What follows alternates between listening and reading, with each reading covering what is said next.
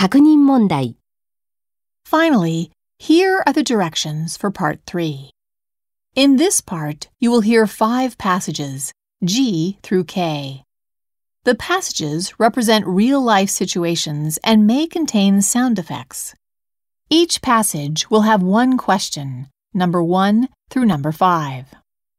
Before each passage, you will have 10 seconds to read the situation and question written in your test booklet.